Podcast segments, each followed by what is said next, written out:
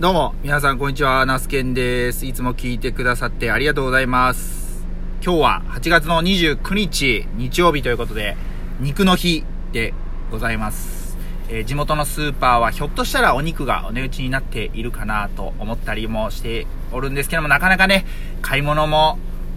買い物に行く時間帯を考えて買い物されてる方も多いんじゃないのかなと思うんですけども、ぜひおすすめ商品ありましたら、まあ、肉、魚、野菜ですね、えー、購入していただいて、たくさん食べていただけたらなと思います。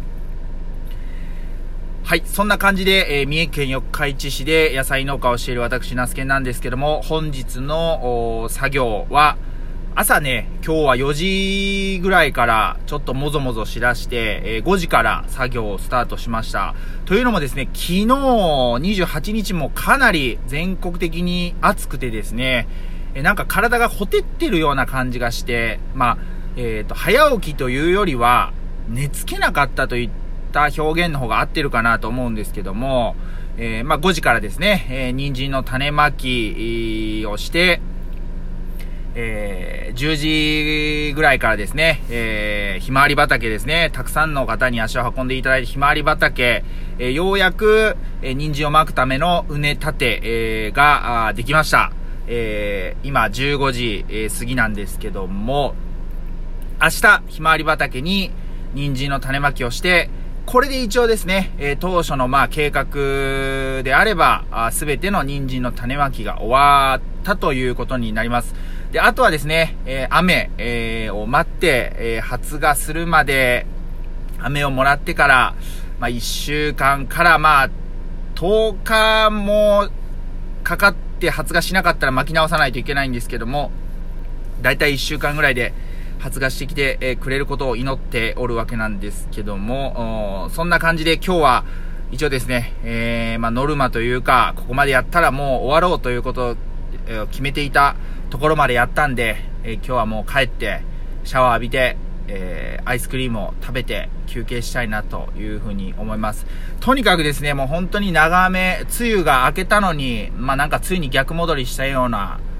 天気が続いていて、ちょっと体もですね、暑さに慣れていたはずの体が、ちょっとですね、あの、怠けちゃったというかですね、で、また暑さがぶり返して結構ね、皆さんあの、本当に熱中症、くれぐれも気をつけていただけたらなと思うんですけども、まあ僕はね、今年から本格導入した空調服のおかげで、え作業を快適に、えー、できております。ね。2万5千ぐらいかかったけど、まあね、えー、使いこなしてますよ。十分元取ってる、こと1年で取っちゃうんじゃないかというふうに感じております。ただバッテリーがですね、朝5時から使ってると、うんと、14時過ぎにはもう切れちゃうんで、バッテリーは2つ買っておいていいかなと思います。はい。で、えー、今ね、ちょっと、車の中で、えー、涼みながら休憩して収録しているわけなんですけども、ちょっとこのね、収録ボタンを押す前にですね、えー、僕あの、えっ、ー、と、お笑い芸人さんというかですね、えー、まあ、や、お笑い野球芸人さんと言ったらいいのか、ティモンディさんですね。え愛媛県は済美高校出身の高岸さんと前田さんのコンビのティモンディさんの、まあ、YouTube、よく見ているんですけども、えあとね、えっ、と、パリ、パリーグテレビパテレとか言ったりするんですけども、まあ、パリーグの野球をダイジェストとかで、えー、まあ、編集して YouTube にアップしてくれるチャンネルがあってですね、まあ、そちらのチャンネルにティモンディのお二人が、あ始球式ですね、えー、オリックス、対ソフトバンク、えー、京セラドームだったですかね。はい。そちらの方で始球式をティモンディの二人がする、えー、映像がアップされておりました。えーと、バファローズのオリックスのね、えー、グレーに、えー、B が、あれ、ネイビーに縁が、なんかライムグリーンみたいな、すごいちょっとなんかシックな、あこう落ち着いたユニフォームの2人が登場してですね、えー、高橋さんが140キロ球速表示で、心の190キロを出す、えー、始球式を行ったということで、で、前田さんもね、キャッチャー、左投げ左打ちなんですけども、まあ、保守としてですね、左のキャッチャーミット、まあ、プロ野球の始球式で、キャッチャー左の人で、えー、ってなかなかないな、というふうに思うんですけども、なんかね、ティモンディの二人を見ていると、本当に勇気、元気もらえるなって思いながら見てました。うん。あのえっ、ー、と、高木さん、前田さんが、あまあ、恩師の恩師でもある、もうね、今はもう亡くなってしまったんですけども、サビ高校、まあ、宇和島、さっき、もっと前にはね、宇和島東高校、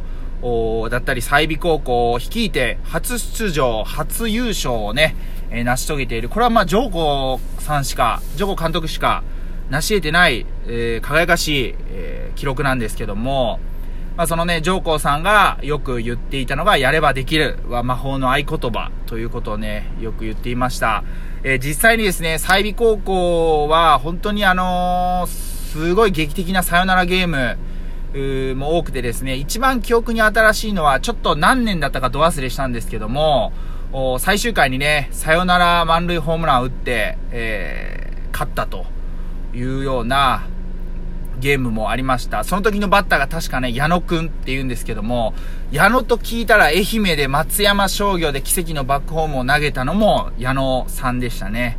なんかこう、そういう巡り合わせを感じずには、えー、これは偶然を装った必然なんじゃないかというようなことをね、えー、感じている出来事もあったりして、本当に見ててこう、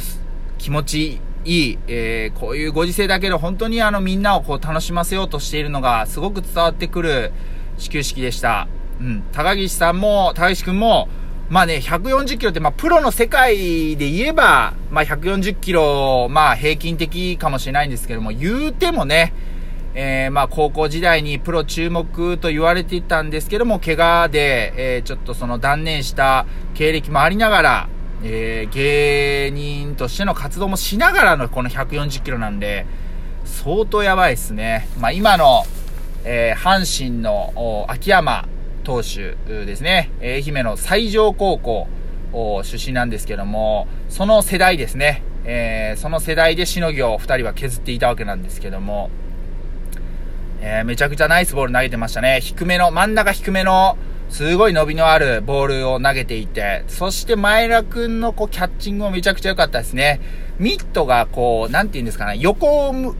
ミットって横向いてるんですけども、補給するとき、ミットが立ってるんですよね、前田くんの。だからすごくこう、パシーンとしかも音を立てて撮ってたんで、まあ彼も、高岸くんがすごいキャラ的には取り上げられますけども、えー、前田くんも相当な実力者なんでね、えー、これからもね、あの二人は追いかけていきたいなと思っております。はい。まあ、やればできるというのは魔法の合言葉っていうところなんで、まあね、あのー、本当に、まあ諦めも肝心かなって最近僕思ってるんですけども、けど結局、やってやろうとしなければ、まあ諦めるっていう段階までいかないなっていうふうにも感じています。なので、まあ、高岸くんの投球を見て、本当に元気もらったんで、自分も、これからですね、えー、まあ、どういう風に、えー、人生を送っていくのか、あ農業をやっていくのか、はたまた農業以外のことを頑張っていくのかとか、いろいろこう、考えたりもするんですけども、とにかく、チャレンジして、えー、行こうという風に感じました。えティモンディの二人、本当に素晴らしい始球式をありがとうございます。えー、本当にね、プロ野球もそうですし、まあ、甲子園も、あのー、いや、甲子園どっちが優勝したんだろうな、智弁対決。ちょっと、この収録が終わった後またチェックしておきます。えー、なんで甲子園だけね、えー、まあその、他の競技は自粛してるのにやってるんだとかっていう声も、たまに見ますけども、やっぱあれもダメ、これもダメってなる、なっても、ダメやと思うんで、えー、とにかくね、やって行動して、できる方法をどんどん模索していくっていう意味では、プロ野球はその先陣切って頑張ってるなというふうに、えー、思います。ね、とにかく、これからも楽しい野球を僕らに見させてください。本当に素晴らしい始球式でした。ありがとうございました。ってことで、えー、智弁対決の結果を見届けて、えー、うわーってなりながら、帰路に着きたいと思います。えー、皆さん、日曜日、えー、お昼時、お疲れ様でした。疲れも溜まっていると思いますので、えー、あまりね、あの、深酒とか、食べ過ぎ、え、冷たいものを食べ過ぎとか気をつけてください。以上です。ありがとうございました。